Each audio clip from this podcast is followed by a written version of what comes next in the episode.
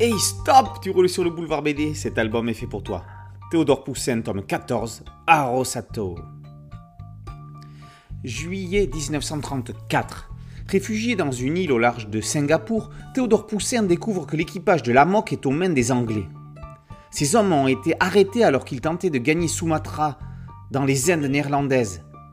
Les Anglais risquent de débarquer pour mettre la main sur lui. Avec Arosato et Nana Saïb, ils doivent fuir. Leur seul échappatoire possible est de gagner les terres intérieures de l'île. Entre une nature hostile, des tribus guerrières et des soldats britanniques à leur trousse, il ne suffira pas de vivre, mais de survivre. Qu'il semble loin, le petit comptable de Dunkerque tiré à quatre épingles et bien propre sur lui. Aujourd'hui, Théodore Poussin n'a plus de scrupules. Il garde sa dignité mais n'hésite pas à mettre tout en œuvre pour arriver à ses fins, préférant parfois que ce soit les autres qui se salissent les mains à sa place toute son évolution ne se fait pas à n'importe quel prix. Alors qu'il est amoureux d'Arosato, qui serait enceinte de lui, l'ombre de Chouchou, en pleine idylle avec un célèbre acteur, plane sur lui.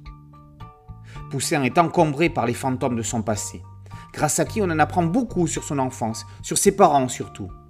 Dans ces fantômes, on retrouve Crabbe bien sûr, mais évidemment encore et toujours Novembre, sur lequel Le Gall laisse planer de nombreux doutes. Novembre est l'un des personnages les plus fascinants de la bande dessinée franco-belge, toutes séries confondues.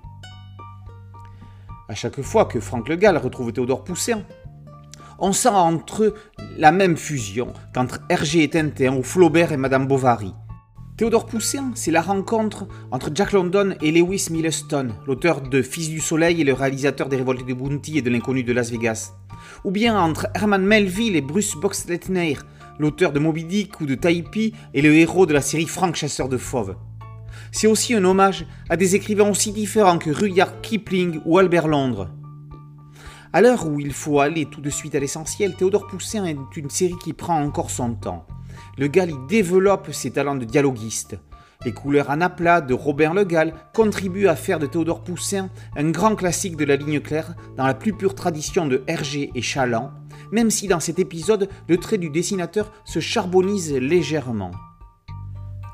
Ce quatorzième album de Théodore Poussin aura été attendu pendant près de 5 ans.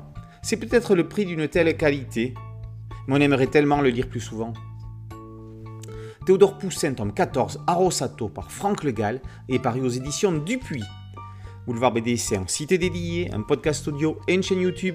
Merci de liker, de partager et de vous abonner. A très bientôt sur Boulevard BD. Ciao